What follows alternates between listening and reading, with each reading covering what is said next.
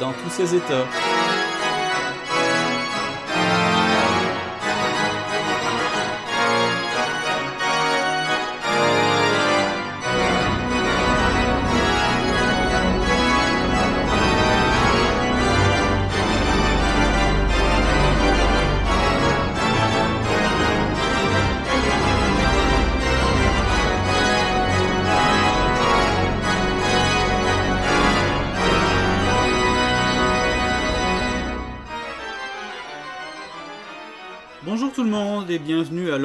Tous ses états.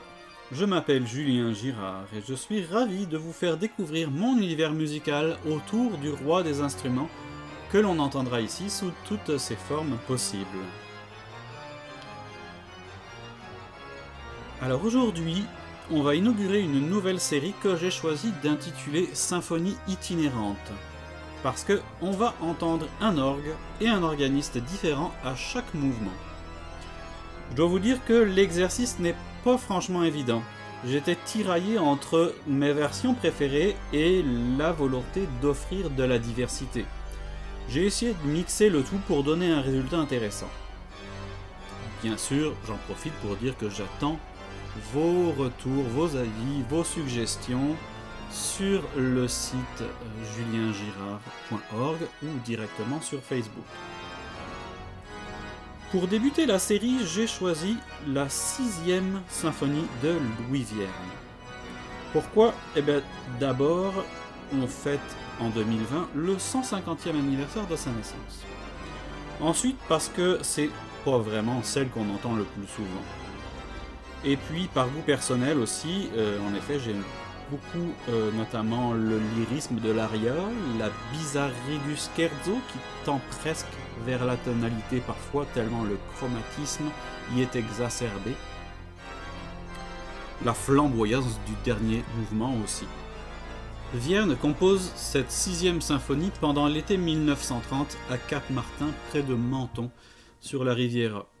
Il la dédie à l'organiste canadien Linwood Farnham, qui meurt le 23 novembre de cette même année. La dédicace est la suivante. À la mémoire de mon ami très regretté Linwood Farnham, organiste à New York, USA, en témoignage de ma profonde admiration pour le grand musicien et l'incomparable virtuose disparu prématurément en pleine gloire. Les deux organistes s'étaient rencontrés à quelques reprises en 1923 et 1927 et l'estime que Vienne lui portait se trouve concrétisée dans cette dédicace. Éditée en 1931, elle est créée par Cal Weinrich le 7 février 1932 à l'église Holy Communion à New York, où était en poste Linwood Farnham. C'est Maurice Duruflé qui assurera la création française à la cathédrale Notre-Dame de Paris le 3 juin 1935, création dont Vierne garde, il paraît, un souvenir très cher.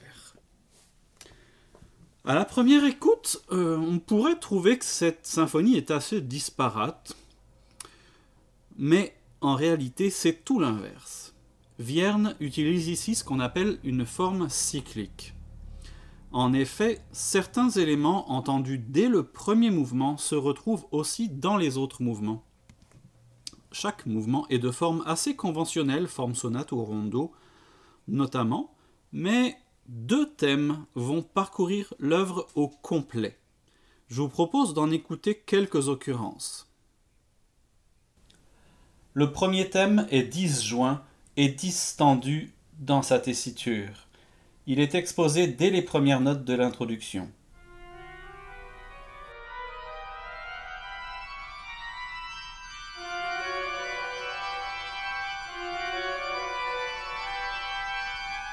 Et présenté intégralement au début de l'allegro à la pédale.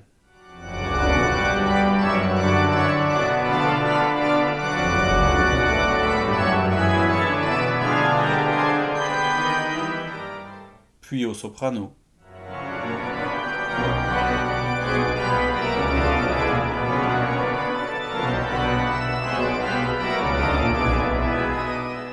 On le retrouve notamment à la toute fin de l'aria, Vierne demande d'ailleurs un French horn, jeu typiquement américain.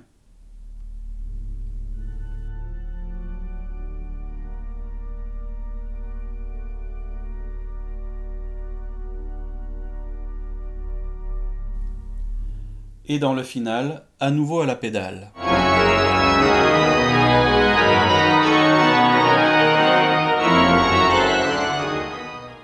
Le deuxième thème, plus resserré et très chromatique, apparaît lui aussi dans l'introduction.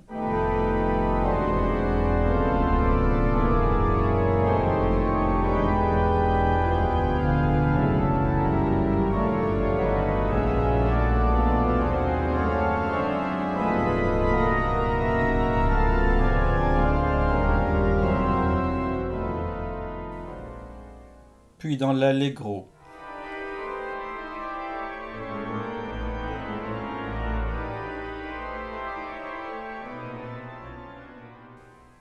et rapidement dans sa version inversée.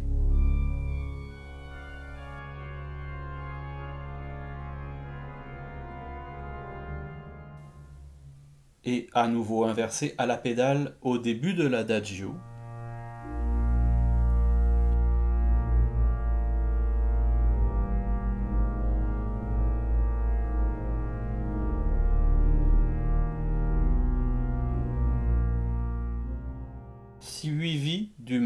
Dans le bon sens au manuel.